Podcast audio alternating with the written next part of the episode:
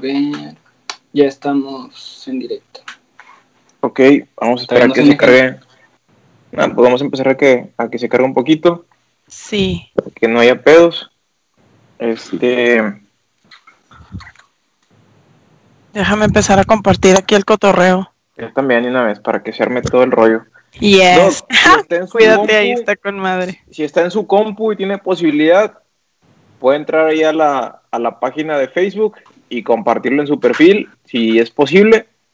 Y si no, pues ahorita. Estoy en el teléfono. toda la gente.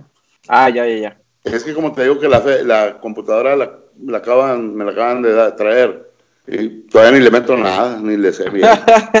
Oiga, Doc, qué, qué pena, no le preguntamos su nombre. ¿Nos puede decir su nombre? Luis, Anto- Luis Saucedo Salinas. Luis, Saucedo Salinas. El Es- estudio. Y hay gente todavía no, todavía no se cargó. Bueno, a mí no me cargó todavía. Cinco personas. Cinco Cinco personas. Vamos a esperar un Buenas, poquito más. buenas. Va a ir empezando. Nada, eh, le das tú, le doy yo con la presentación. ¿Qué rollo? ¿Cómo te sientes en esta, en esta bella Pues noche? tú, lo- tú conoces un poquito más al doc, entonces me gustaría que tú empezaras con la pauta. Digo, a fin de cuentas es un tema que, que tiene un mayor impacto sobre, sobre la banda de los chavos. Entonces empieza tú y yo, y yo me pego. Va, bueno, no sé cuántas personas somos. Vamos, Nueve eh, personas. nueve Once personas. personas. Ok. Raza, bueno, pues primeramente buenas noches a todos aquellos que nos están eh, viendo y escuchando. El día de hoy tenemos a- al doctor Luis Antonio Sauceda, Saucedo, perdón. Saucedo. Este, Saucedo, el doctor pues prácticamente ya tiene más de 30 años en este rango de, de, ser urólogo, ya retirado también de la, de la clínica, este, y ahorita pues ya trabaja por, por su cuenta, la verdad, un super doctor, recomendado por, por mí, por su servidor, este, y bueno, pues esta noche pues me gustaría no, no solamente eh, yo hablar, o sea, que sea tanto general, no, no es una, una conversación tanto para nosotros internos, sino también me gustaría que el, público también hablara un poquito las dudas que, que tienen, las dudas que tengan sobre, bueno, la idea es que esto se, se suelten, que no tengan miedo de preguntar este, sobre enfermedades, sobre cuidados, mitos, leyendas, este, para poder confirmarlo. Tenemos un especialista aquí que ya tiene pues más, más de 30 años en, en este tema, entonces este Doc, pues primeramente muchas gracias por estar acompañándonos en esta, en esta noche. Y pues bueno, este, el día de hoy pues también tenemos a Nat Villarreal, Nat, la, la chica de, de la noche sin censura, y pues mi compadre Ed, que pues siempre él anda rompiendo en todos pinches lados. Este, me gustaría, me gustaría no, no iniciar yo con las preguntas, yo creo que nos viene un poquito más, más este, directa sobre algunos puntos importantes, entonces le doy pie a que, a que Nat nos, nos, nos comente dudas que tenga sobre el tema. Hola Doc, pues buenas noches. Primero que nada, muchísimas gracias por haber este accedido a pequeño in- entrevista slash cotorreo que va a tener aquí con nosotros. Este, muchísimas gracias por su tiempo. Y pues bueno, realmente creo que mm, eh, no sé. Y usted nos podrá platicar un poco en su experiencia o su punto de vista, pero me da la impresión, y platicaba con un amigo hoy, que como que todo el tema del embarazo y que el, cuando el chico o el, el marido acompaña a su mujer al, al ginecólogo, como que esto abre mucho las puertas para que se platique sobre el aparato reproductor femenino, todo lo que sucede acá, acá en, en, en el sur de las mujeres, pero realmente es muy hermético eh, lo que se sabe o lo que se platica o lo que se lo que de manera popular sabemos que es lo que hace un urólogo. Este, entonces, primero que nada me gustaría que nos platicara qué es lo que un urólogo eh, ve, cuáles son las, las, las partes del cuerpo humano que, que en las que se especializa un urólogo y este y por ahí podemos comenzar, ¿no? Muy bien. Mira, nosotros los urólogos nos especializamos en todo el aparato genitourinario, de hombre y de mujer. ¿A qué se refiere el, aparato genitourinario? A riñones, vamos a empezar de arriba hacia abajo. Glándulas suprarrenales también las operamos, que están arriba de los riñones, riñones, uretero, vejiga, eh, próstata, uretra, que es el, ducto de salida de la orina en, el hombre y la mujer, el pene en el hombre, eh, en, todas las vías urinarias, ¿verdad? En testículos, ¿verdad? Eh, la mujer no vemos matriz de ovarios, ¿verdad? eso lo ve el ginecólogo, pero eh, se piensa que el urólogo es el, ginecólogo de los hombres, y no, vemos muchas mujeres. ¿Por qué? Porque la mujer puede tener la vejiga caída, puede tener un cáncer de vejiga, eh, un cáncer de riñón, todas las piedras, la litiasis de los riñones, los trasplantes de riñón. Entonces, todo lo que sea vías urinarias, ¿verdad? Y genitales en hombre y en mujer, pues no, no vemos la matriz de ovarios, pero eh, la vejiga sí. Digamos que la parte reproductiva de la mujer no la ven, sin embargo, sí se encargan de ver toda la parte del aparato urinario, hombres y mujeres. Sí, toda la parte, lo que es eh, desde riñones hasta vejiga y uretra. Súper interesante. A veces llegamos a ver parte de órganos genitales femeninos, por ejemplo, en una carúncula uretral, que es, que es una carúncula, es una glándula que se inflama en la uretra de la mujer, casi afuera, o un repliegue mucoso y lo quitamos. Hay niños que nacen con enfermedades muy severas de su aparato genital, incluso hay niños que no saben si es niño o niña en ese momento, cuando nacen. ¿En serio? sí, sí, hay pero, pero ¿cómo, ¿cómo, que no se sabe si es niño o niña? ¿Cómo es el rollo ahí o qué? Si nace el bebé y tiene la vejiga abierta totalmente, no tiene el, pubis, el hueso que está aquí, eh, en la pelvis, entonces la vejiga queda abierta. Y hay niños que tienen, o, niños o niñas, porque en ese momento no sabes, que puede ser vagina y hasta, hasta ano ahí, recto. O sea, imagínense que ese pipí popó por ahí. O sea, y tiene rojo donde la vejiga está abierta. Y no hay pene porque el pene los cuerpos cavernosos del pene tienen un ligamento que va al pubis, al hueso. Si no hay pubis, pues el, pene se mete y se bifurca. Entonces no sabe si es pene o clítoris o qué. Bueno, pues esos niños hay que hacerles primero cariotipos para saber si son hombres o mujeres. Eh, Literal. Genéticamente, ¿no? Y ya sobre eso haces una reconstrucción de todas las vías urinarias. Desde que están bebecitos. Sí, entre de días de nacidos es lo ideal, es lo ideal tomarlos, ¿no? Eh, claro. Desgraciadamente en México a veces los niños ya llegan de 5 o 6 años. Mm, Entonces ya intervienen factores. Eh, el sexo es eh, físico, mental y social.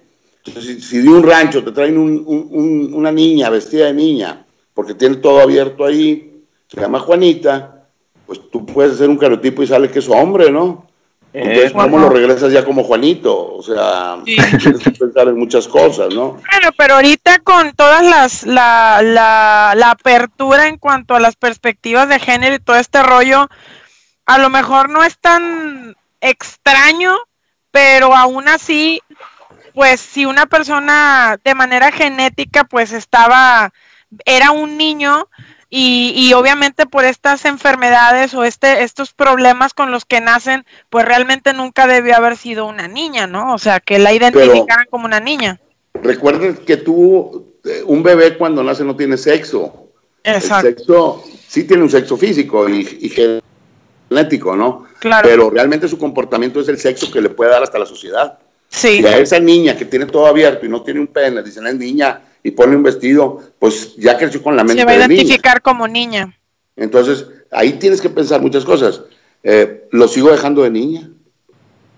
Le hago vagina y todo, ¿no? O sea, y está, está fuerte. Son casos difíciles, pero se ven seguido, se ven muy seguido. Ahí en la 25, te estoy hablando. De, sí, claro. Eh, tengo un caso ahorita que está de anecdótico, un joven que, joven ya de veintitantos años, masculino, un poco obeso, pero poquito, eh, y resultó que era un verdadero mafrodita, ¿verdad?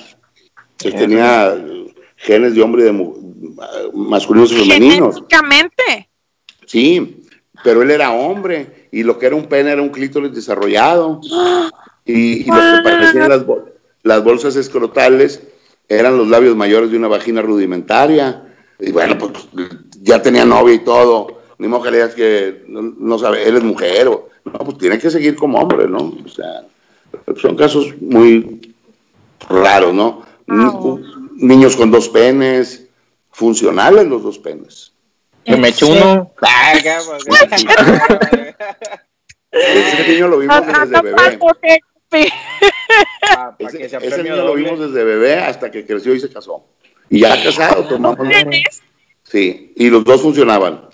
Bendiciones. Perro. necesitar un trío nunca, bebé. Yo, yo, yo decía que para qué lo operábamos, ¿verdad? Pero al final ¿Y tuvimos que operó? tomar la Sí, tenía- o sea, eh, la decisión de dejarle uno. Porque No. tenía, hazte cuenta, un pene para una vejiguita y eh, estaba dividido todo en dos. Y tenía erección en uno y en el otro. Y eyaculaba por uno y por el otro. Oh. En lugar de operarlo lo debimos haber dejado así, pero bueno. Pues claro, imagínate. Esa de una mujer que nunca se iba a quejar por amor. Por nada. Yo, es que yo me imagino, imagínate la situación de que, este, ah, no, pues hoy voy a utilizar a Filiberto, y ya, de que, ah, no, pues, Sí. hoy miércoles Filiberto, y no, pues mañana, ya de que, pues a lo mejor como que se cansa Filiberto, de que, bueno, va el segundo, pum, no, pues despierte Juan Carlos, y ya, despierta Juan Carlos, y pum, güey. Y Es lo que yo les decía, pero no, lo operamos. No manches. Sí. Y no había riesgo de que se quedara, este, bueno, no estéril, que se quedara sin erección. No, o sea, no, no, no. operación. No, por eso lo vigilamos desde niño, desde bebé. Vaya. Wow. De bebé no, no podíamos operarlo y quitarle uno porque no íbamos a saber cuál iba a ser funcional. ya. No, cállate, me lo dejas al Coincidió que los muchacho. Pero primero tuvimos que hacer una sola vejiga, o sea, varias cosas. O sea, fueron dejó, el varias operaciones. le dejó el más largo, supongo. Los dos estaban del mismo tamaño. El que El estaba mejor colocado. Porque estaban en, en- así, en cañón de escopeta. No pesados, así. Están ocurriendo muchas posiciones, Doc. No. Esto no está bien. Oye, imagínate, uno de 28, dos de 14, bebé. No, no, no. Yo necesito. Pinche madre.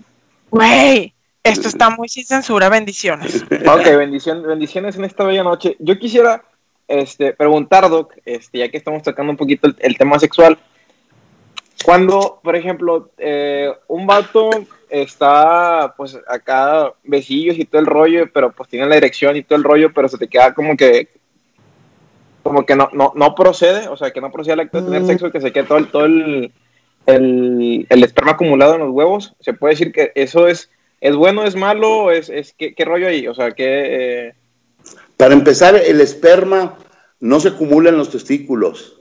ah, caray. Sí, eh, mira, eh, en una en la actividad sexual o en la eyaculación, si lo vamos a llamar así, los testículos realmente no tienen mucho que ver. Ah. Vaya, el, testículo, vaya. el testículo está produciendo espermatozoides, células, constantemente, mañana, tarde, noche, día, a todas horas. Ok. Esas se van a, la- a las vesículas seminales. Son unas estructuras que están a- abajo de la vejiga, entre la vejiga y el, y el recto. Y ahí está la próstata también.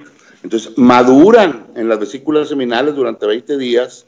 Ahí se alimentan de, de líquido seminal que tiene un azúcar eh, que es de las frutas, de la fructosa seminal se llama. Ok. Ahí maduran y en la cuya- eh, eyaculación con la próstata, con el- los músculos de la pelvis, se expulsan. ¿sí? Realmente el testículo produce el 0.01% del líquido que se ve eyaculado. Pero, pero por ejemplo, cuando, cuando, pues, se puede decir, cuando tienes faje, o sea, cuando tienes, o sea, besillos y Sí, todo que- y que no, no hubo No hubo nada. que duele el testículo. Ajá. Eso que Es por una que- congestión venosa. congestión venosa. Se congestiona venosamente todo el plexo de- de- desde la próstata hasta testículos. Haz de cuenta que se estanca un poco la sangre. Te estancan, Y ok. duele. Oh. Oh, Oiga, oiga, Doc, y el, y el famosísimo de las, de lo, del color azul es por las venas porque se, se, se congestionan, ¿es eso a lo que se refiere? ¿El color azul de qué? Bueno, yo he escuchado que cuando los chicos no pueden eyacular, por X o Y razón, que se le ponen los testículos azules o que se tornan de un color como azulado. A ver, Es lo que yo he escuchado. Es que- será- a lo mejor es un pitufo ese. No, mira. Puede ser. Yo no sabría No, es que lo decirle, que nunca pasa me ha es que en, las tocado. venas- en- en el testículo hay venas adentro. Hay una enfermedad que se llama varicocele. Son venas dilatadas principalmente en el testículo izquierdo. Eh, esas venas, imagínate varices en las piernas de una mujer, pero dentro del testículo. Eh, esas venas dilatadas provocan dos cosas. Pueden provocar o dolor, así como cuando se quedan con ganas en una relación que no tuvieron eyaculación por congestión venosa. Te llenan de sangre. O dolor o infertilidad. Puede provocar infertilidad. ¿Qué? No. Pero es una infertilidad que tú puedes revertir ligando esas venas, en la mayoría de los casos. Entonces, tal vez tú te refieras a que se ven azules porque se ingurgitan las venas y las venas son azules. Tal vez a eso te Nada. refieres. Chavos, ¿ustedes habían, alguna vez habían escuchado eso? Digo, yo lo he escuchado varias ocasiones. Ustedes son hombres, ustedes tienen la anatomía. ¿Qué me pueden decir ustedes de eso? Yo, ¿Han yo nunca, este tema? no, o sea, nunca, pues es que nunca me los he mirado, o sea, no, no les pongo atención, o sea, de que, pues en el momento es como que, ah, Solo no, estás echando madres, dices tú. O sea, no, pues nomás es como que, pues acá concentrado en lo tuyo, ¿verdad? No es como que, ah, vamos a ver qué color anda, no, no, no, o sea, pero, pero es bueno saberlo porque, pues hay cosas que, pues, ese pedo de, de, de las venas, pues sí, pues sí te paniqué, o sea, Es, es muy sencillo. Eh, nada más es pararse, pujar, hacer como un esfuerzo de, de una maniobra del salva que es pujar. Y sientes como las venas se llenan. En el testículo izquierdo se siente como una bolsita de lombricitas. Incluso es por grados, es el grado 1 hasta el grado 4. Hay gente que hace cuenta que se ven las venas. Se ven así tortuosas por el testículo. De las venas sea, a ver, espera, déjame checar, Doc. Espérame. Déjate ahí, hombre. Ok, a ver, déjame ver si entiendo algo. Entonces, si en alguna circunstancia en la que el chico no puede eyacular, este, y le duele mucho, la solución de este dolor es como pujar, No, no, no. Pujar es para llenar las venas de sangre. ok, Esa es una prueba que hacemos nosotros los médicos cuando llega un paciente. Entonces le dices, a ver, párate, puja. Tú tocas el testículo y se siente como una bolsita de lombricitas. Dejas de pujar y la sangre se riega, ya, se absorbe. Al momento de que tú pujas, la sangre venosa, haz de cuenta que la frenas, que no llega al corazón.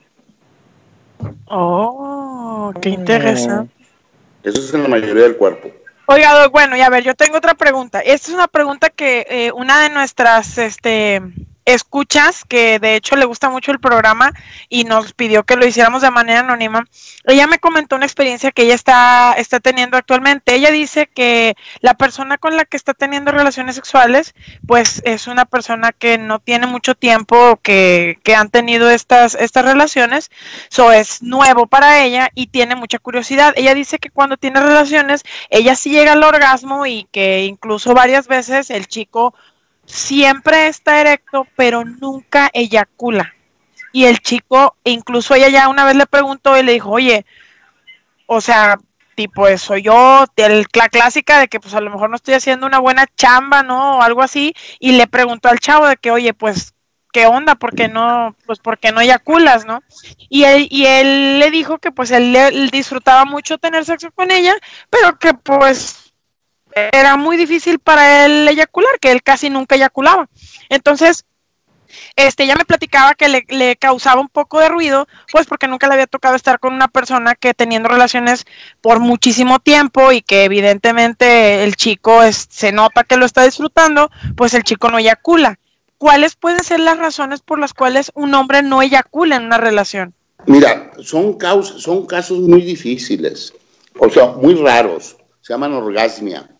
Eh, el principal caso es que haya tenido una cirugía previa en próstata o en vesículas seminales.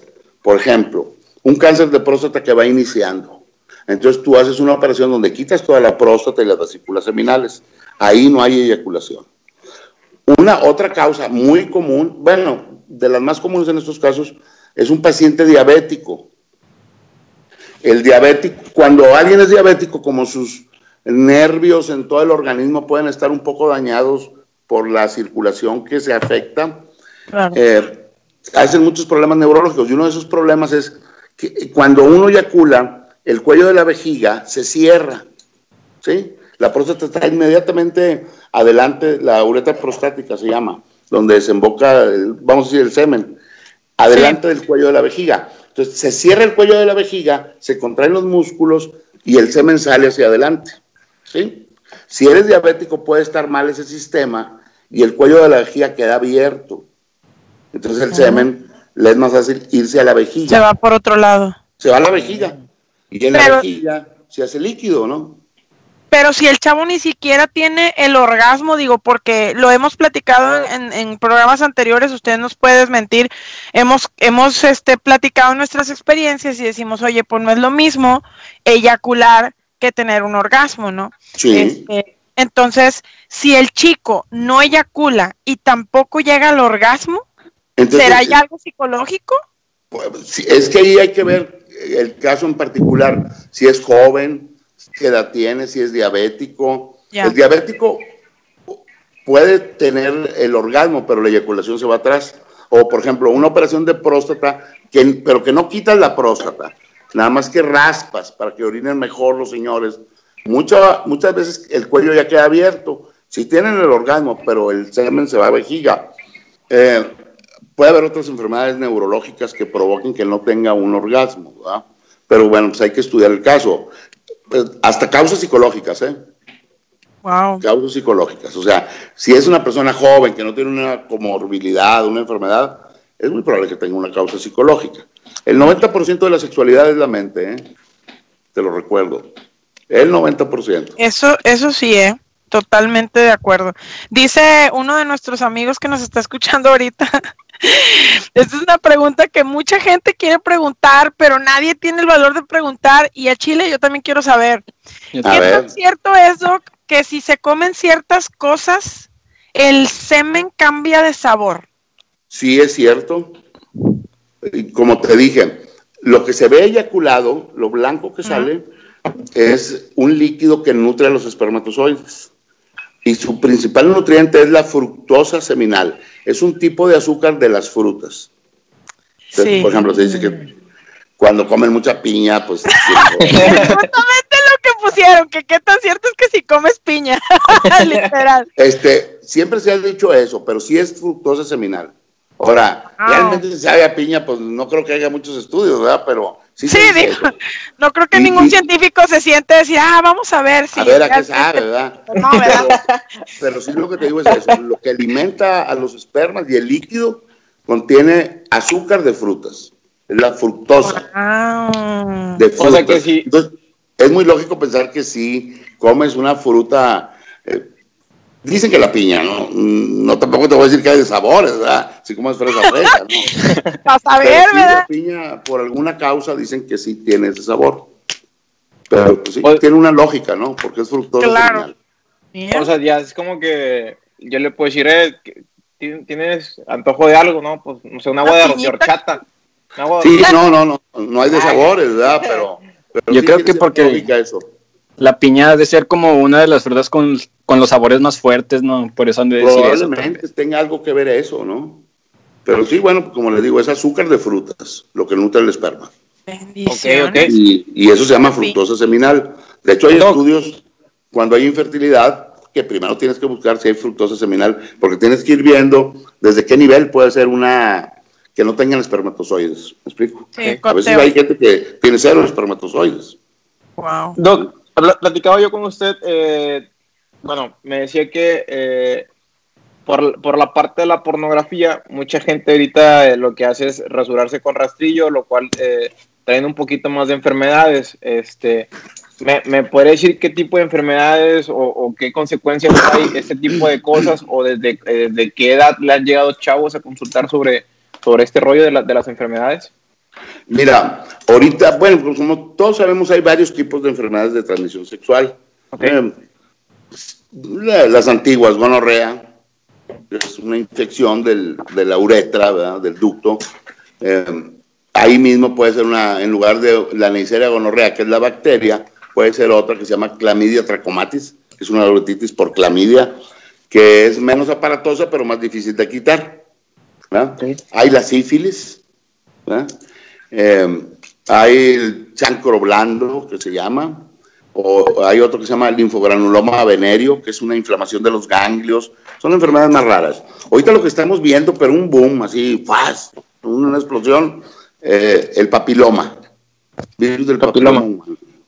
Es increíble cómo al principio que yo empecé a ejercer la urología, no veías papilomas. No veías, o los veías en señores muy ancianos, de allá de un rancho que nunca iban a tratarse, ¿no? Que incluso ya los veías hecho cáncer, ¿no? Muchas veces. Cáncer de pene.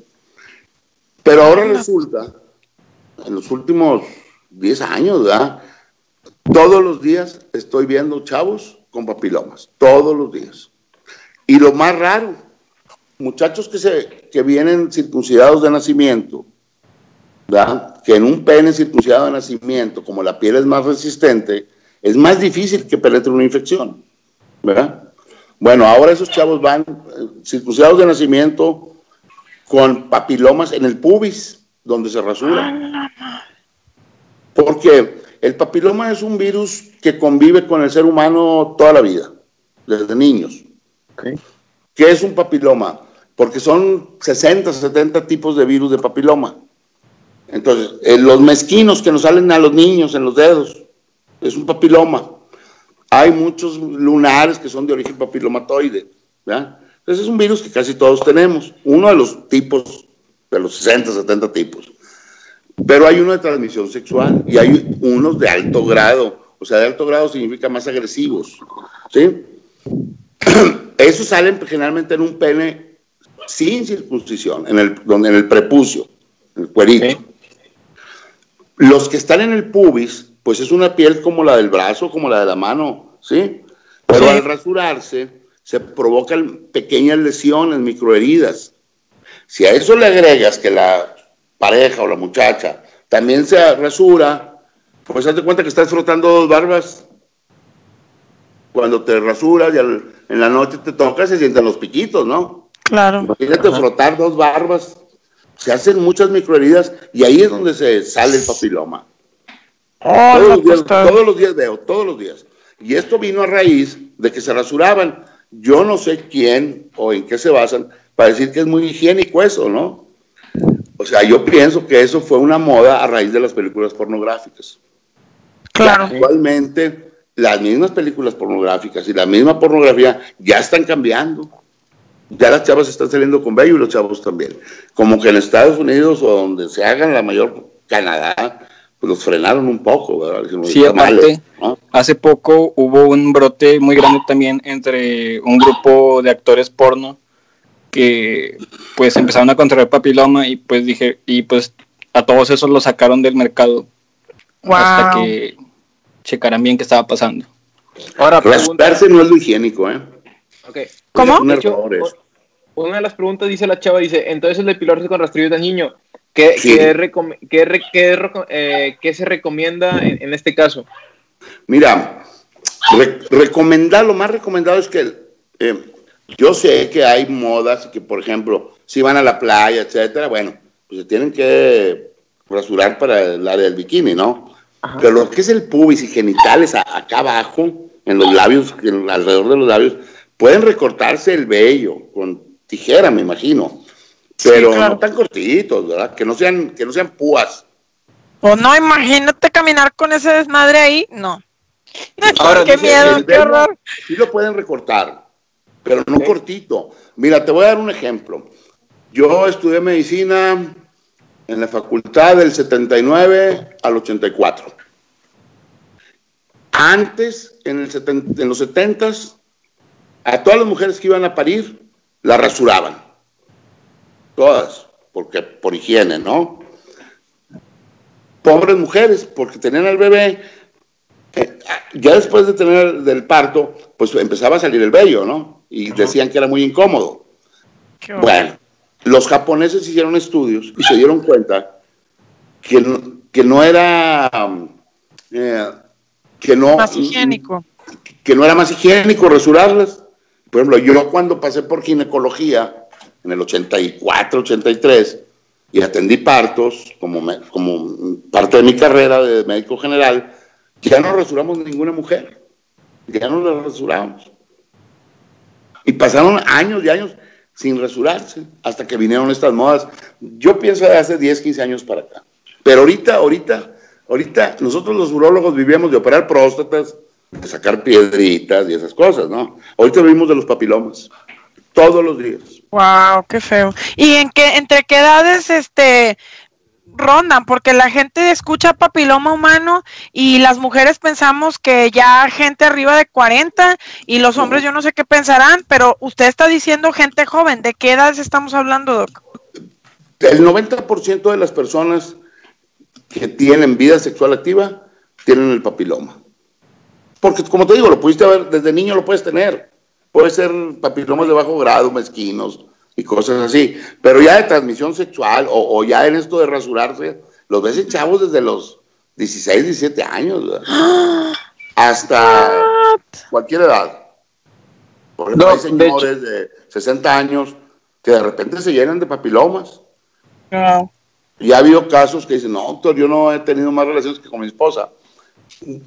Hay enfermedades que te los disparan, ¿no? Entonces, ¿usted es diabético? No. Bueno, pues vamos a hacer el examen. No, pues si es diabético, por eso es. Y eso, fue.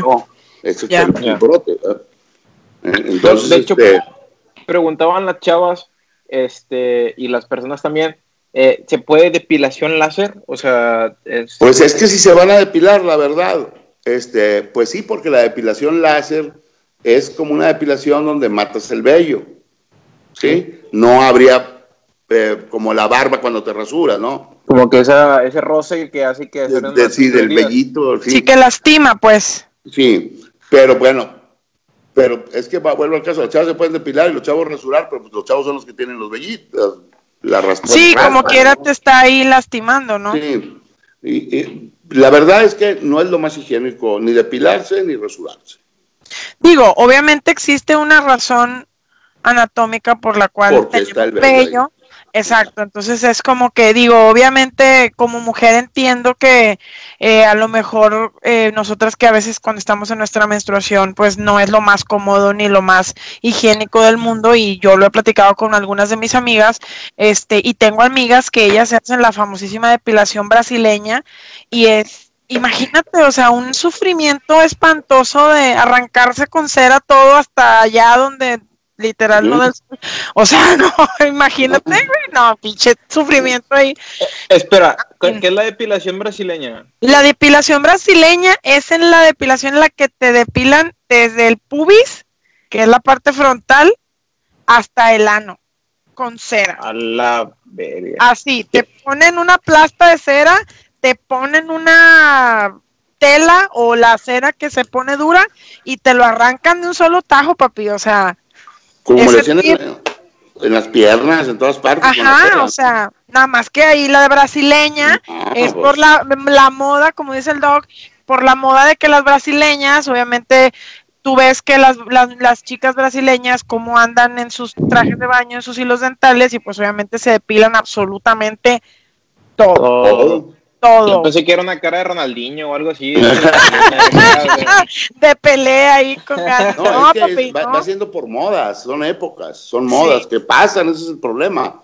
Este, yo que tengo 58 años, eh, eh, cuando yo era joven, así como ustedes, o sea, alguien que no tuviera bello ahí, ¿verdad? Dice, oye, no, yo no me voy a meter con una niña, ¿verdad? Era una, una niña prepuber, ¿verdad? como una niña ahora es una moda, así cambia todo. Pero bueno, hay modas que pueden dañar y otras no, ¿verdad? Claro. creo que está dañando en ese aspecto, ¿verdad? Sí, en la parte de la salud, ¿no? Sí, exacto. Ahora dice en los comentarios, dice Laura, Dice, yo vi una niña de 13 años con papilomas anales porque no quería dejar de ser virgen y solo tenía sexo anal con su novia adolescente. Ese, a la madre, sí está, Está súper fuerte, no manches. Está fuerte ese rollo, o sea... fuerte. Para no perder la virginidad, o sea, proceder al sexo anal es como que... Pues es que ahí es donde ves todo el valor que se le da y la, el tema de la cosificación de la mujer, que el valor, el para mucha gente el valor de una mujer está basado en con cuántas personas tiene sexo o si es virgen o no. Entonces, pues estos pensamientos de muchas personas de rancho, ahora sí que, y, no, y de no tan rancho, amigo, hay mucha gente en nuestro Monterrey así que dice, no, pues yo virgen hasta el matrimonio, pues sí, hija, pero todo eso es súper retrógrada, ¿no? Se ve mucho el caso de papilomas anales, ¿eh? Mucho. ¿Neta? Sí, mucho. El caso más severo que yo he tenido de papilomas era un hombre con papilomas anales desde el ano, todos los lados de las pompis, de las glúteos. O sea, pero era una calle empedrada, de, del ano hacia afuera, de los dos lados. No, no me tardé muchísimo tiempo en, en poder quitando, ¿verdad? Porque no podía anestesiarlo todo y quitar esas grandes extensiones porque queda la piel desnuda, ¿no? Entonces hay que poco a poco y poco a poco. Y era un chavo que me juraba y perjuraba que no había tenido, que no lo habían penetrado él, ¿verdad? Ya. Pero sí está comprobado que si hay mm, papilomas y, o en la, en la mujer y la secreción de la mujer, el moco, lubricante o lo que produce, corre hacia el ano del hombre, también te, te, contagia, ¿no? Y claro, eh, la mayor parte de la gente que tiene papilomas anales, que va con un urólogo, pues son es, es, gays, ¿verdad? Que vienen porque tienen ahí papilomas y hay que quitárselos y se acaba el problema, ¿no? Pero en una niña, bueno, esta niña porque sí confesaba que tenía novio, ¿verdad? Pero bueno, si ves un niño con papilomas anales, pues tienes que pensar en una violación, obvio. Claro, sí, sí. por supuesto. Wow, qué fuerte. Y además el caso en hombres o en mujeres. ¿De papilomas? Ajá. Mira, es que el papiloma, yo veo casi el 99% hombres. Van, eh, con los ginecólogos van las mujeres. Hace unos años para acá se había puesto de moda que a toda la mujer que le hacían un papa Nicolado, tienes papiloma. Eran estudios americanos, pero no era tan certero, o sea, era sugestivo de papiloma. El problema es que se venían unas bronconas con el esposo, ¿no? Claro. Y no era, no era 100% fiel.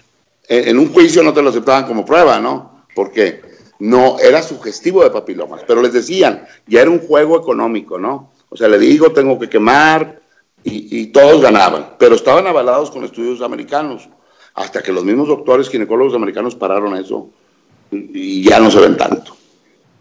Wow, pues digo, a, fin de cuentas es, es bueno. Coincidentemente ese boom se vino cuando se dio la vacuna para el papiloma. Mm, vaya, vaya. Coincidentemente al mismo Venían con jiribilla, doc. Sí, claro, y que el papiloma da cáncer en la matriz y Sí, sí, sí puede dar cáncer, nadie lo niega. Pero de los cánceres que se ven de matriz, el 1 o 2% está dado por papilomas, esa es la realidad. Eso se da en mujeres que no se hacen un papanicolado nunca, ¿no? Si tú tienes tu papanicolado cada año, es difícil que llegues a eso, ¿no? O sea, se detecta y es y se puede tratar. tratable 100%. Oiga, Doc, y de los de las enfermedades eh, de, en el caso de los chicos, ¿cuáles son las enfermedades más que ponen como más en riesgo el, el tema de, de, a lo mejor del, del performance sexual de los chicos, porque yo sé que hay muchas personas que están como muy interesadas en, en saber, ¿no? De que cuáles son las enfermedades que más ponen en peligro que él pueda seguir teniendo relaciones sexuales o que pueda continuar con su performance sexual. Bueno, es que hay enfermedades generales. Por ser diabético, bueno, pues te produce impotencia muchas veces una operación de columna que afecte los nervios, ¿no? Pero ya como, ¿qué enfermedad de transmisión sexual puede afectar? Pues, por ejemplo, un herpes. Un herpes que también es una enfermedad que teniendo el virus ya no se te quita, ¿ya? ni lo puedes acabar. Bueno, pues esa persona se tiene, cuando menos, no quiere decir que vaya a tener menos relaciones, simplemente tiene que cuidarse con preservativo, ¿no? Claro. Un para papiloma, nadie no circuncidado, pues también te tendrías que cuidar, ¿no? La sífilis, por ejemplo, pues si la tratas es curable. Las uretritis son curables. Entonces, bueno, pues sí, obviamente, ¿no? Pero pues, de las más comunes ahorita, pues el herpes y el, papiloma. No quiere decir que tengas menos actividad, te tienes que cuidar nada más. Ahora, si, no si me dices una enfermedad que te afecte para tener eh, erecciones, por ejemplo, puede ser diabético, cualquier enfermedad que te inmunodeprima, pero en un joven, joven es difícil. Se da mucho en las gentes, en los fisicoculturistas. Ah, caray. Por, por las inyecciones que se ponen. Se ponen testosterona, eh, hormona de crecimiento, eh, anabólicos. Entonces, todo eso. Los famosísimos chochos. Atrofia los testículos. Oh no. O sea, hay, hay físico, por mí han ido fisicoculturistas campeones del México. Oh este, que se preparan inyectándose casi diario y ellos saben, ¿verdad? O sea, van a tener atrofia testicular, pene más pequeño, pero ellos dicen, a mí me vale, yo con ganar. Madre. No, suerte. Entonces, entonces, un vato mamey con chochos tiene el pito chico. Si es físico-culturista. Mucha pólvora y poca mecha.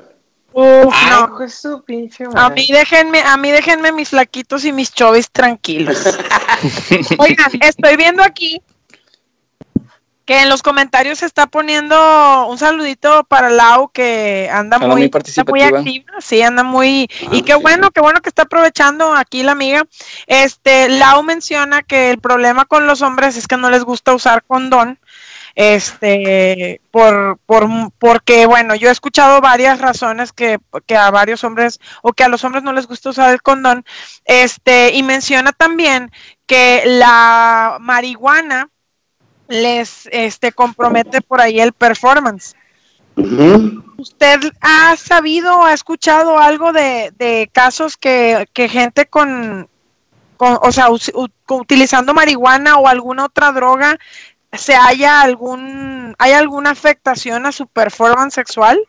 Sí, cómo no. Usar marihuana, alcohol, borracho simplemente, te afecta. Hay mucha gente y ahí puede empezar un problema muy serio en un joven, fíjate. Un muchacho que se emborrachó de más, lo agarraron ahí, quiso tener relaciones y tuvo erección, pero es por la cantidad de alcohol que ha tomado, ¿no? Vuelvo a lo mismo. En alguien sano el 90% es mental. Si no sabes ni qué estás haciendo, pues menos. Eh, pero de ahí viene un círculo vicioso, ¿no?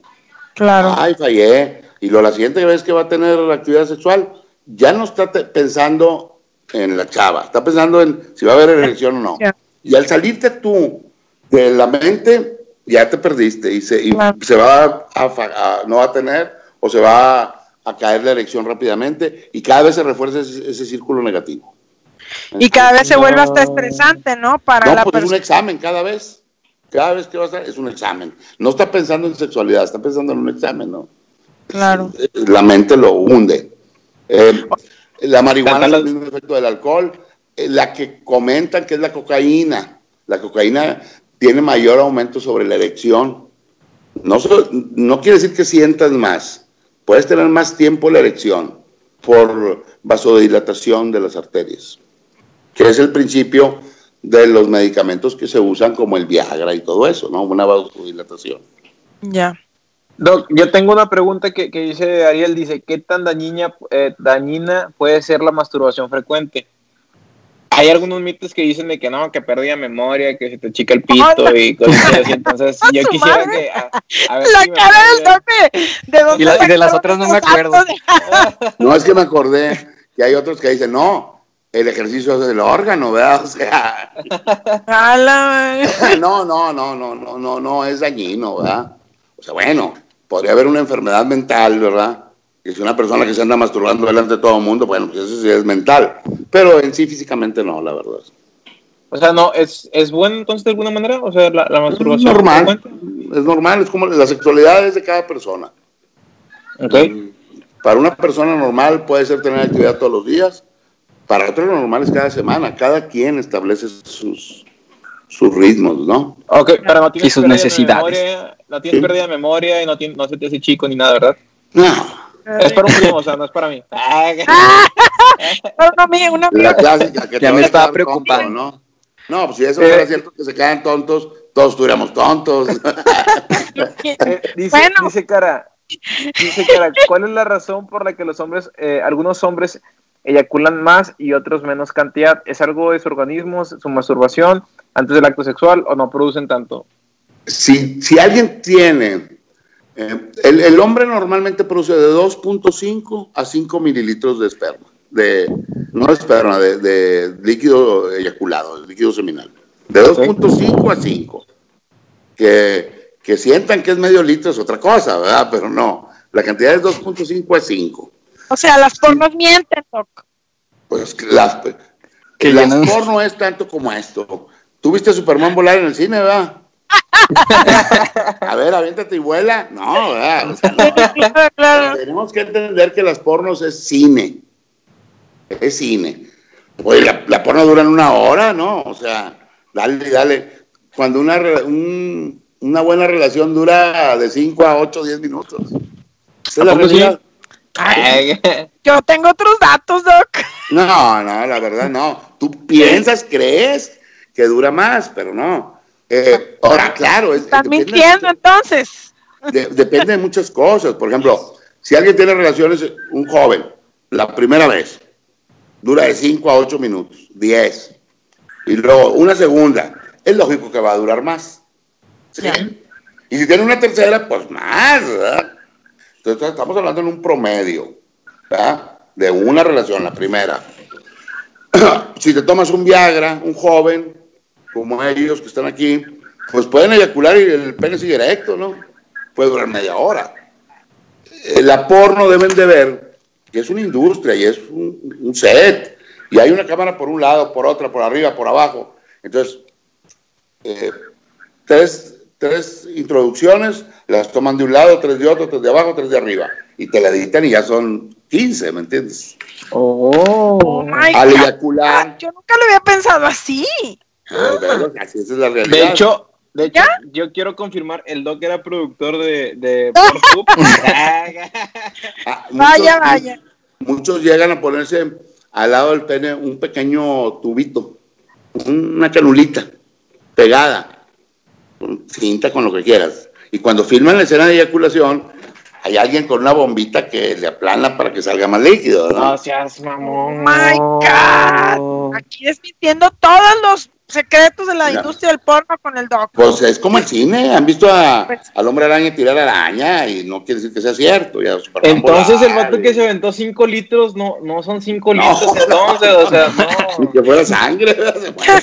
Oiga, doc, pero ¿qué onda con esas, con entonces con las películas en las que se ve que las chicas tienen eyaculación y es así de que un espectáculo ahí de Parece SeaWorld? manguera, parece una manguera así como cuando estás en el césped de que Cuando Güey, parece, que- parece cuando alguien se avienta una pinche alberca, güey, así de que, güey, ¿qué es esto? ¿Qué está pasando? Pero es lo que les digo, no había visto, me han contado, ¿verdad? Ponen tubitos y es, eh, ¿cómo se llamaba la película de Gael García? Y tu mamá también, ¿no? O sea, cuando eyaculan en la alberca, que cae el, ¿no, ¿no se recuerdan esa escena? Que él y el amigo eyaculan y caen en una alberca el semen. Era, lo que aventaron ahí era eh, lo que se, eh, acondicionador de pelo de mujer, para Ya. me entiendan. La cantidad Wow. normal es de Otra 2.5 pregunta- a 5 mililitros. Claro, si tienes tres veces, pues la tercera va a salir menos. ¿verdad? Claro, obviamente. Otra pregunta los que pueden tapar el verum montano, que es donde sale el líquido eyaculado, o una eyaculación retrógrada, o otras cosas, ¿no? ya. Dice Jacqueline que entonces que el- si el hombre que eyacula muy rápido, o sea, si también eso es mental o tiene que ver con algo físico. E- Ese se llama eyaculación prematura, un eyaculador prematuro. Mira, el 90% es mental. Y todo desde que empiece alguien desde su adolescencia y, y él solo se casille como un eyaculador prematuro. Si ustedes piensan bien, ustedes de hombres fácilmente se darán cuenta que el pene no es un órgano con mucha sensibilidad.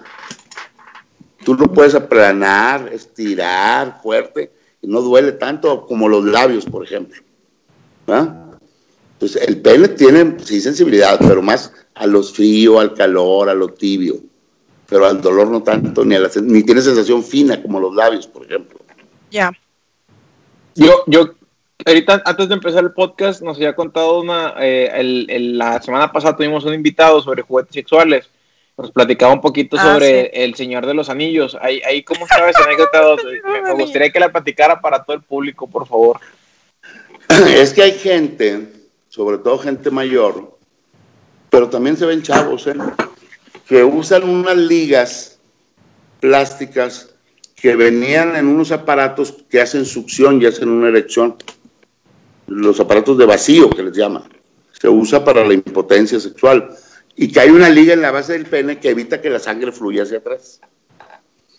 Por alguna razón, alguien en lugar de esas ligas profesionales, pues se puso un anillo, un anillo, o un- una rondana, lo que tú quieras de metal, para que el pene no se baje, ¿verdad?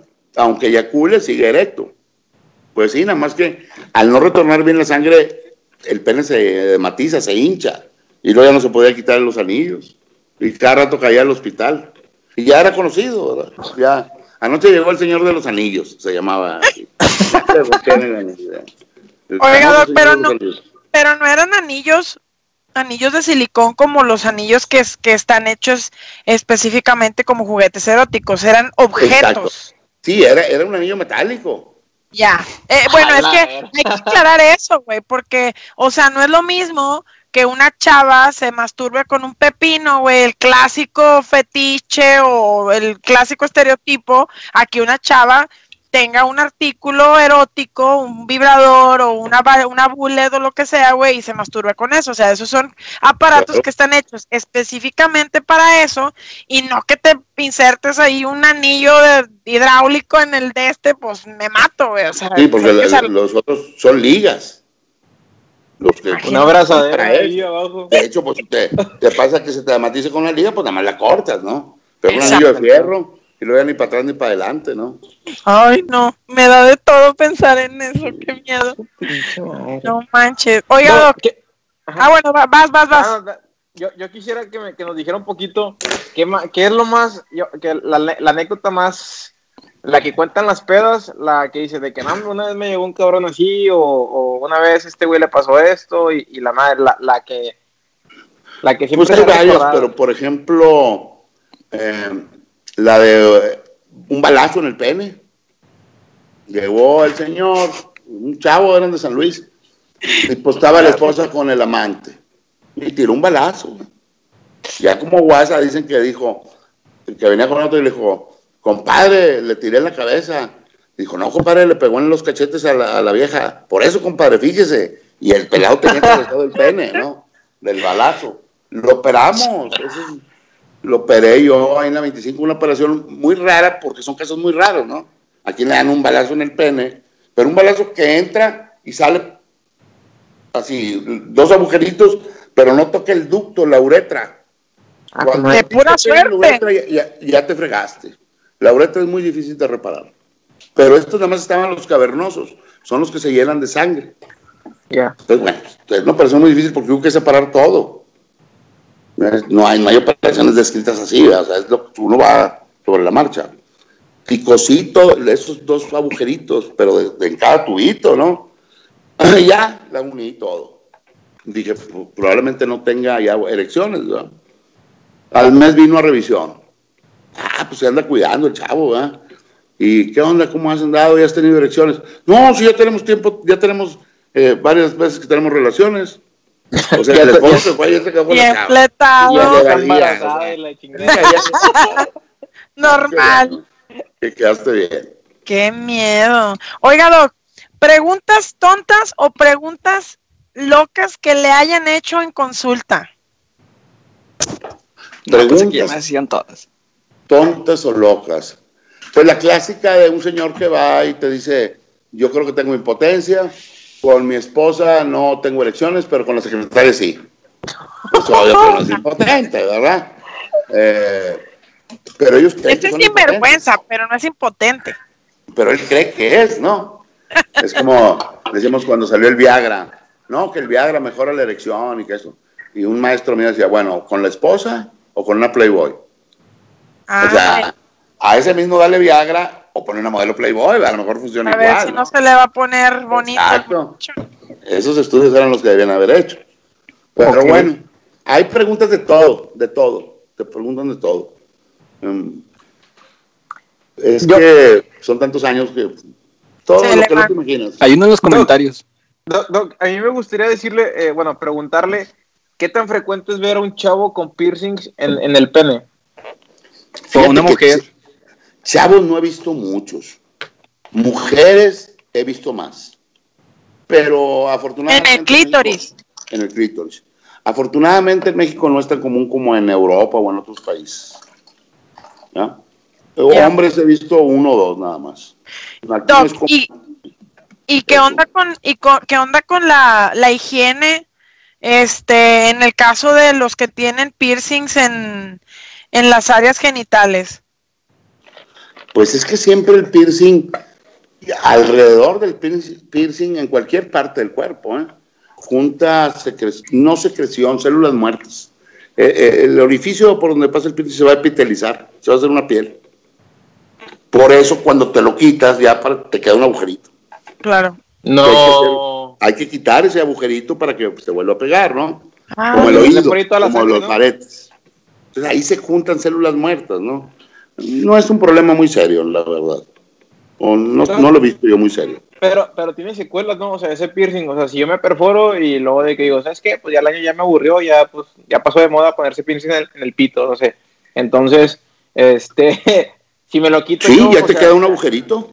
La clásica, la- del piercing, la clásica del piercing en el ombligo. Y hay que, hay que, o sea, eh, cerrarlo para que no salga. o sea, No, yo tengo una, no, es que una el- eyaculación no nomás por ahí cerrar porque ya hay piel. Tienes que, que quitar esa piel. La piel que se formó alrededor del piercing. ¿sí? Claro. Y Para que se cierre. Las mujeres que se ponen piercing en el ombligo y luego se lo quitan y les cae el agujerito, olvídate, ahí te encargo cuando se embarazan, a ver cómo se les va a ver ese agujerito. Qué feo. Oiga, Oigan, Doc, y por este, ejemplo, si alguien quiere preguntar algo en anónimo, si le da vergüenza preguntar en los comentarios, mándenos mensaje directo a nada, al Chava Sí. o a mí y pues. Sí, yo tengo- no yo tengo una pregunta este, que me hicieron anónima que quizás para muchas personas puede ser obvia o lo que sea, pero pues es una pregunta muy válida. Eh, ¿Cirugías para alargar el pene, Doc? ¿Existen o son puro rollo? ¿Y cuánto sale? Mira, Y si las hace usted, pásenos ahí el contacto. no, mira, realmente el pene no se puede alargar. Son dos estructuras tubulares. Imagínate los cuerpos cavernosos, que son dos en el pene. Imagínate un estropajo, así, con esas cavernas, pero rodeado de un tejido más durito. ¿Sí? Entonces todos nacemos con, cierto tamaño, casi todos es estándar, ¿eh? Bueno, el pene, como te dije, va fijo al pubis, al hueso que está aquí en la- al frente, ¿no? Ahí se agarra de unos ligamentos jubiopenianos se llaman. Por eso el pene, muchas veces, erecto en una persona, tiende a levantarse, porque está agarrado de aquí abajo, ¿no? Lo que hacen estas operaciones de alargamiento de pene es cortar esos, esos ligamentos. ¿Sí? Entonces ya salen los dos cuerpos cavernosos de donde estaban agarrados hacia adelante. ¿Sí? Pero ¿Qué es el abajo. candadito, no? Es el candadito, ¿no, Doc? ¿Más de? ¿Qué es el candadito? O sea, el... el... ¿Cómo se llama ese pedo? ligamentos en la base, adentro Ajá. pegado al hueso. Los cortas y salen los dos tubos, totalmente. Pues va a crecer eso, ¿verdad? un centímetro, un centímetro, pero te queda para abajo, ya no se, ya no se pone para arriba, porque no Wow. tiene ligamentos que lo sostengan. Hay otra que hacen de engrosar el pene, es con la grasa, es como una, te toman grasa de alguna parte del cuerpo. Con una lipoescultura. Sí, y te la ponen ahí en el pene. Pues que tanto podría engrosar, pero el problema es que luego si esa grasa te hace una reacción. O si se hace Ay. Sí, celulitis se hace o... dura, etcétera. Te friega, Ah, te echa a perder la el pene. O sea, realmente eh, no son cirugías muy serias, soy franco. ¿No? Sí existen, Eh, pero madre. realmente no son cirugías No, no, no. serias. El- vuelve a lo mismo, la sexualidad es la mente. Bendiciones, Doc. Doc, Y la mayoría de los penes son del mismo tamaño todos. El 90% de los hombres los tienen el mismo tamaño. Entonces, no, pues, ¿de qué sirve que yo de que no, soy bien pitón y la madre? Pues, si no, pues todos estamos iguales, ¿de qué? La mayoría sí. Por eso las películas porno hacían eso. Porque si tú quitas el vello, pues se ve más grande, ¿no? Oh. Es muy sencillo. A ver. solamente sabe de medicina, usted sabe mucho de cine. es una escucha de monerías el doc. Estaba viendo hace rato unos videos y de hecho aparecía el, el, nombre del doc en, en los créditos. oye, pero era pura investigación para prepararte para claro, para saber. Pura investigación, pura investigación. Oiga, doc, sí. Es que dice estándar? ¿Cuál? No te oí, miga. El tamaño estándar. 15, 18 centímetros, directo. Bueno, lo mismo. Varía porque si estás gordito y tienes grasa en el pubis, pues a ver más chiquito, ¿no? Mira, por eso pónganse Bendiciones para los flacos. Mande. Dice Ian, dice Ian, eh, mis 5 centímetros se lo agradecen, Doc.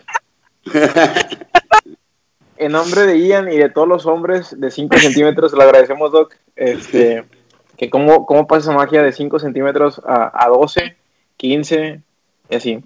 Así es el pene de elástico. es el pene de elástico. Oiga, Doc, tengo otra pregunta.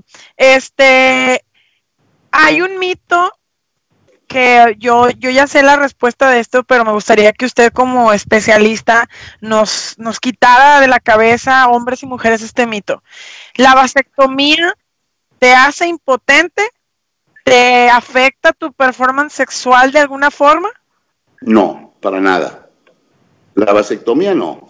La vasectomía lo único que haces, tomas el conducto deferente, así se llama, que es el que, es el que le digo, mañana, tarde y noche está produciendo espermas. Digo, el testículo, caminan por el deferente hasta las seminales.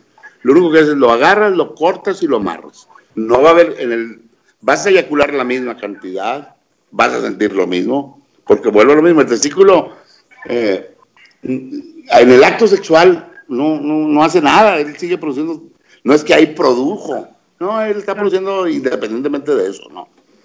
Entonces tú eyaculas lo mismo, sientes lo mismo, las sensaciones del orgasmo vienen del nervio pudendo, que está en la base de la próstata y la, y la, vejiga, ¿verdad?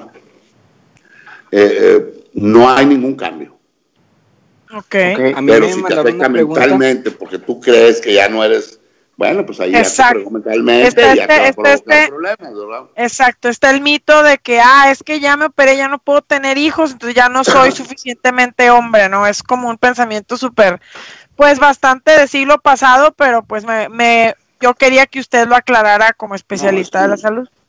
Ahí es, ahí al contrario, deben de pensar, soy como el canderel, endulzo pero no engordo, ¿verdad? ¡Ay, papá! ¡Ay, ¡Eso es viejo, no pedazo! Ahí me mandaron una pregunta, este, que dice que qué pasa cuando, o sea, el hombre en el acto sexual no llega a tener una eyaculación y solo puede llegar a esa eyaculación cuando se masturba.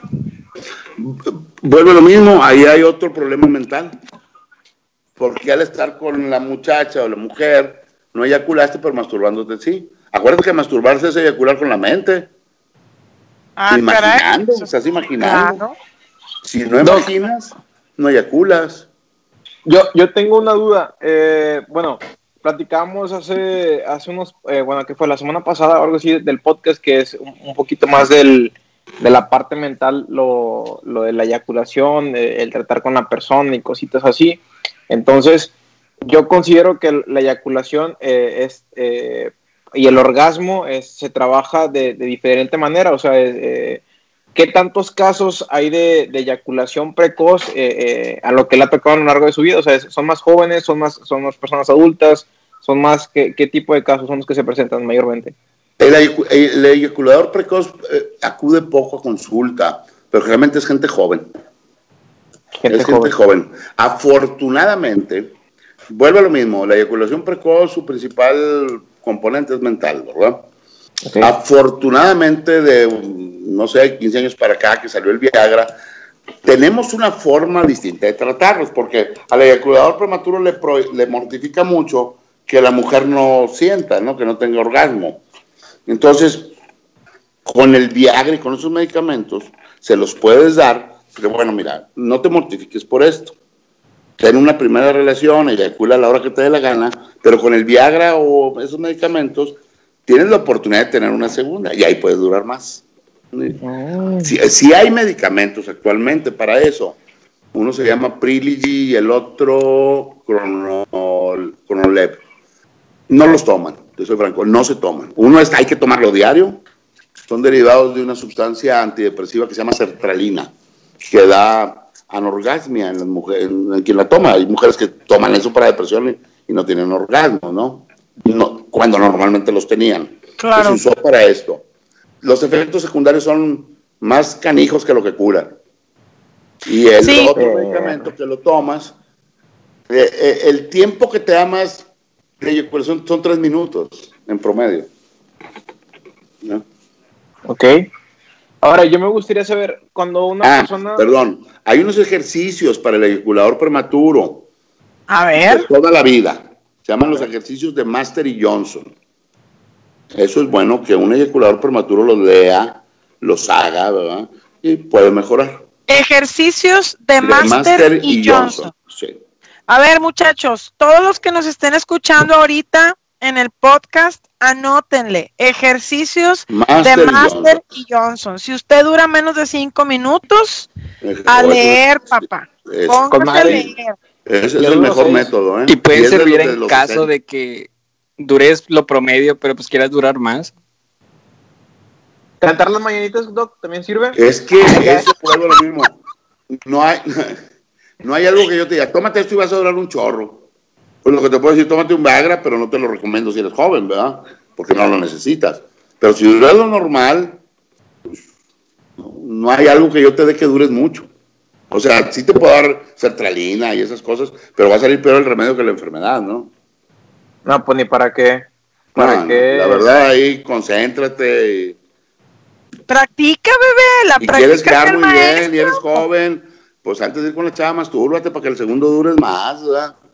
Doc, antes de irnos a conclusiones, me gustaría saber, este, me gustaría saber primeramente qué, qué eh, se puede decir, lesiones que puedan proceder a veces por, por tener, eh, pueden proceder a veces lesiones por tener sexo seguido, por, por no cuidarse, cositas así, ¿qué, puede proceder ahí en ese, en ese rollo? Bueno, pues las, lesiones que por tener sexo muy seguido eh, son rosaduras, okay. sobre todo la gente que no tiene circuncisión, ruptura del, del frenillo también puede pasar, ¿verdad?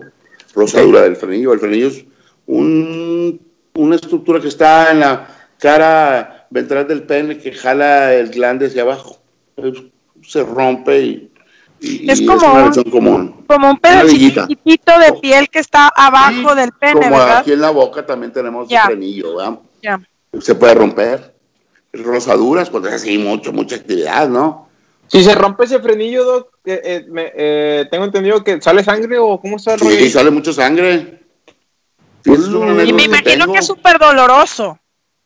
Pues fíjate que no se quejan de dolor, como que están tan emocionados que en el momento no les duele, ¿verdad? Pero si es llamativo, en algunos casos sale mucha sangre. Oiga, Doc, ¿y se puede, se puede que se rompa el pene? O sea, literal. Sí, sí, fractura, del pene. ¿Fractura del pene? Sí, sí existe. existe. Es, no te diré que es de todos los días, ¿verdad? Pero sí se ve seguido un movimiento brusco y en el pene. Generalmente pasa eh, cuando quieren tener relaciones anales y la chava se da el sacón porque le dolió, y ¡guas! en el pene. Pues y se quiebra como sal. Y entonces sale mucha sangre. Y el pene se pone así. Es que apenas ver un pene hinchado para saber a qué grado se hincha un pene. La piel del pene es muy elástica. Se pone negro, negro. Oh my God. drenar y coser ahí donde se se fracturó el pene. Oh my goodness. ¿Y qué tan, qué tan frecuente es ver un, pene fracturado? O sea, aquí en el área pues, metropolitana. Mm, en la 25, que es un hospital de concentración, veíamos unos 8 o 10 al, 8 o 10 al año. Pero pues toma en cuenta que ahí nos mandaban de Coahuila, de y no se puede, y eso no es como que puedas decir, ah, X se me va a pasar, o sea, de que termines en el hospital, terminas en el hospital. No, es, es muy impresionante, es muy impresionante cómo se pone el pene. Nadie, nadie se va a quedar así como que me quedo en la casa, ¿no? No, no, no. Se, pone el pene así, increíble, y morado, negro, todo. Oh my el coágulo de sangre que hay. Ahora, si no, si no, por ejemplo, decía algo del frenillo, cuando no te operas el frenillo y está lastimado ahí, ¿qué rollo? Es que cada vez que te lastimas el frenillo, se va haciendo más duro. Y cada vez molesta más. Generalmente el que se lo lesiona siempre va y consulta y termina, termina uno quitando el frenillo. Ya. ¿Y es, es, tiene beneficios quitarse el frenillo o algo? Pues a, la persona que lo tiene corto y le molesta, sí. Oh, Pero bueno, si tú tienes un frenillo normal, no te duele, no pasa, no, no pasa nada, ¿no? Pelón, pelón, ingue su madre. es, bueno, pero ese es el frenillo, no circuncisión. Son cosas distintas. La circuncisión, o sea, por ejemplo, creo que me ha platicado un poquito también. la circuncisión tiene un poquito más de beneficios, que es eh, te puede ayudar en el aspecto de, de las enfermedades, ¿no? Sí, o sea, eh, se ha hecho mucha polémica, te soy franco, de la circuncisión, entre nosotros los urólogos y los pediatras.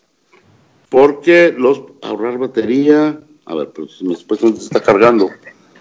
Los pediatras no querían circuncidar a los niños. ¿verdad? Ok. Y nosotros sí. Entonces, es que ellos decían, es que eh, el pene pierde sensibilidad. Entonces, bueno, ¿cómo has hecho esos estudios? Si un niño no sabe si se siente mucho poquito, ¿no? Claro. Eh, lo que sí es que las enfermedades de transmisión sexual, o no de transmisión sexual, simplemente una persona diabética que no tiene circuncisión, cada rato va a tener una candidiasis ahí en el pene. O una infección urinaria, ¿no? No, ¿O es diferente? más, sí, es diferente. Más que todo de la, la piel. Porque todas las mujeres en la vagina tienen cándida, es un hongo, es normal. Entonces, un diabético que no se limpie, limpie, limpie, cada rato va a tener esas infeccioncitas que van a hacer que el prepucio se haga rígido. Entonces, al hacerse rígido, menos se puede bajar, más les molesta y más infección hay y terminan en circuncisión. Las infecciones clásicas, fuera de la rasurada, todas es más frecuente en la gente eh, que, tiene, que no tiene circuncisión. Ahora, el cáncer de matriz del cuello uterino es más frecuente en las mujeres casadas con hombres no circuncidados, por el esmegma que se junta ahí, que es irritativo. Las judías casi no tienen cáncer de matriz, para que me entiendan. Los judíos todos están circuncidados. Ya, sí, por parte, de su, parte de su, de su tema cultural, de su religión, les, les pide que ellos sean sí, Tienen que estar circuncidados. Y bueno, nada más para la gente que nos escucha, porque sé que puede haber gente que nos está escuchando y no sabe qué es una circuncisión, Doc, en pocas palabras, ¿qué es una circuncisión? Eh, en palabras así, es, es, quitar el prepucio. El prepucio es el cuerito que cubre el glande, o como la gente conoce, la cabeza del pene. Perfecto. De hecho, eh, en esta noche tenemos una promoción a todos aquellos que si quieran quitarle prepucio. Tenemos el 15% de descuento con el doctor. no, yo, por ejemplo, es que yo les puedo dar ejemplo así mío. Yo tengo un hijo varón, nació y lo circuncidar. Sobre la idea. Claro. quitamos de broncas. Claro, Raza, por higiene más que nada. Por higiene y quitarle todos, El, el pediatra nada más los ve a los 15 años. De los 15 no los ve para adelante. Claro. Y entonces y, se encargan ustedes. Eh, el pene sirve para hacer pipí, para tener relaciones, no nomás para hacer pipí como ellos creen. Exactamente. Por ejemplo, yo había visto un, un, estudio hace poco en el que los hombres que practicaban el sexo oral a la mujer tenían mucho más probabilidades de contraer alguna enfermedad o cáncer. Está tan ahorita el problema del papiloma que si llegas a ver, si ve el otorrino, laringólogo, papilomas en laringe, en boca. El, eh, acuérdense que el papiloma del pene o de los genitales es en un área de mucosa. Cuando no tiene circuncisión, pues es una mucosa, es como la boca por dentro. Y en la boca también se pega. Y sí, un cáncer oculto. Pues nada, es que nadie va con el otorrino. Revísame a ver si tengo papilomas en la laringe, ¿no? Claro. La ronquera, o si vas, ¿verdad? Pero si no te da ronquera, puede crecer. Y el, el, el, al final de cuentas, un papiloma que, por ejemplo, en matriz, que crece, o en pene, que es gigantesco, termina siendo cáncer, ¿no? Pero son casos ya muy raros, la verdad. Pero en la laringe no, porque nada, no hay un estudio preventivo. ¿verdad? Claro. Exactamente. Este. Sí, nadie va, nadie va a la consulta con un laringólogo a decir, oiga, ¿sabe qué? Es que yo ¿Sí? doy un chorro de sexo oral y quiero que me haga un estudio preventivo para ver si no tengo papiloma en, el, en la laringe, ¿verdad? Exactamente. Pues me mato. Pues Pero sí te ven casos, ¿no? Claro. Raza, conclusiones para ya terminar este tema de una vez. Empezamos con Ed, luego Nat, terminamos con conmigo y después concluimos con el Doc. No, pues yo no sabría qué conclusión tener, la verdad, pues fue muy informativo el podcast y pues la verdad espero que hayan escuchado, hayan anotado su libretita, todo y pues igual si en algún futuro llegamos a tener, llegan a tener más preguntas, vamos a seguir trayendo temas como este para resolver las dudas que todos tenemos pero no nos atrevemos a preguntar. Siguiente.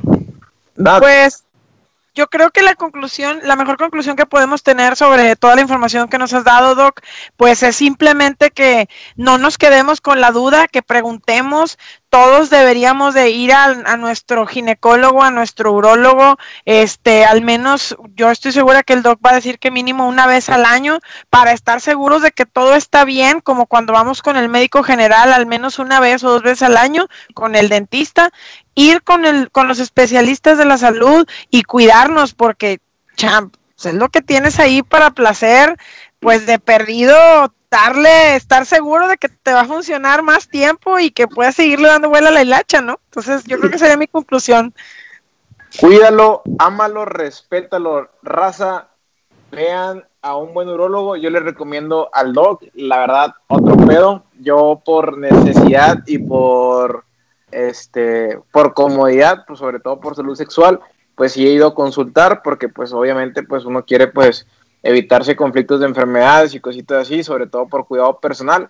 Entonces yo les hago la misma recomendación a todos, vayan y consulten, vayan con este doc, la verdad, más de 30 años en este tema, yo creo que ya es más que suficiente pues para, para reconocer que ya tiene suficiente conocimiento en, en este aspecto.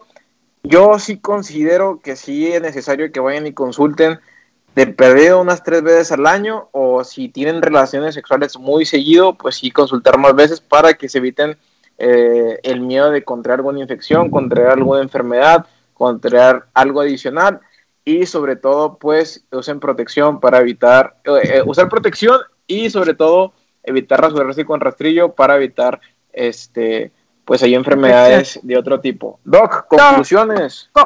Antes de que des tus conclusiones, Doc, compártenos también tu información de contacto para que la gente que esté interesada vaya contigo. Bueno, primero que nada, darles las gracias por esta invitación, jóvenes. Es la primera vez que me toca hacer esto. Obviamente sí había hecho programas de televisión, de radio, etcétera, pero esta es la primera vez. me gustó mucho, me pareció muy bien. Cuando gusten invitarme a aclarar dudas, con todo gusto. Eh, mi teléfono en el consultorio es el 8317 3025. Estoy en Country, Country La Silla, una clínica. Eh, las conclusiones es, pues, lleven una vida sexual normal, sana, mm, protéjanse cuando se deben proteger con gente que no conocen, etcétera, y no se rasuren totalmente. pero no tengan miedo, la sexualidad es muy normal, toda la vida ha habido. Pero sí, ahorita sí protegerse un poco y no se rasuren. Excelente. estamos para servirles. Y cuando Raza, y estamos. Se, se, queda el programa guardado. Si tienen alguna duda o este va a haber alguna una segunda parte probablemente con el doc para poder seguir resolviendo dudas. La verdad es un tema muy interesante. Yo les hago la invitación a todos aquellos interesados que hagan preguntas, que envíen mensajes a la página o algún mensaje personal para que haya una segunda parte con temas, con preguntas ya más elaboradas, más personales para que podamos tratar estos temas. Doc, de antemano, muchas gracias por, por tomarse el tiempo de, de, atender nuestra invitación, estar en este podcast y pues la idea es seguir este, ayudando a la gente a que mejore su salud sexual en tanto sí. en intimidad y pues muchas gracias de antemano por, por tomarse el tiempo. Este, a Nat por, por este rollo de, de, de los viernes sin censura, a Ed por, por toda la parte de la, de la producción. Y pues yo porque pues ahí ando pues ahí haciendo un poquito de todo. y tú porque eres tú, amigo. Ya dejé, ya dejé en, la, en el podcast, en los comentarios, el número de teléfono del doctor Luis Saucedo, 83 17 30 25. Es el número de teléfono del doctor. Chicos, de verdad, tómenselo súper en serio, cuiden a su mejor amigo y, este, y llévenlo a la consulta, asegúrense que todo está bien allá abajo y que pueda estar todo bien aquí arriba, entonces ve, vayan y dense con todo. Muchas gracias, gracias Doc, de verdad. Gracias. Raza, Nos vemos el próximo lunes, estoy hasta pendiente del tema, pero pues en estos días publicamos todo el rollo de, de pura merma. Muchas gracias por su atención, los esperamos y pues muchas gracias Doc, muchas gracias Nat y muchas gracias Seth. Y sobre todo, pues gracias a todos aquellos que nos estuvieron escuchando y viendo durante todo este podcast. Los queremos un chingo. Gracias. Y estamos pendientes.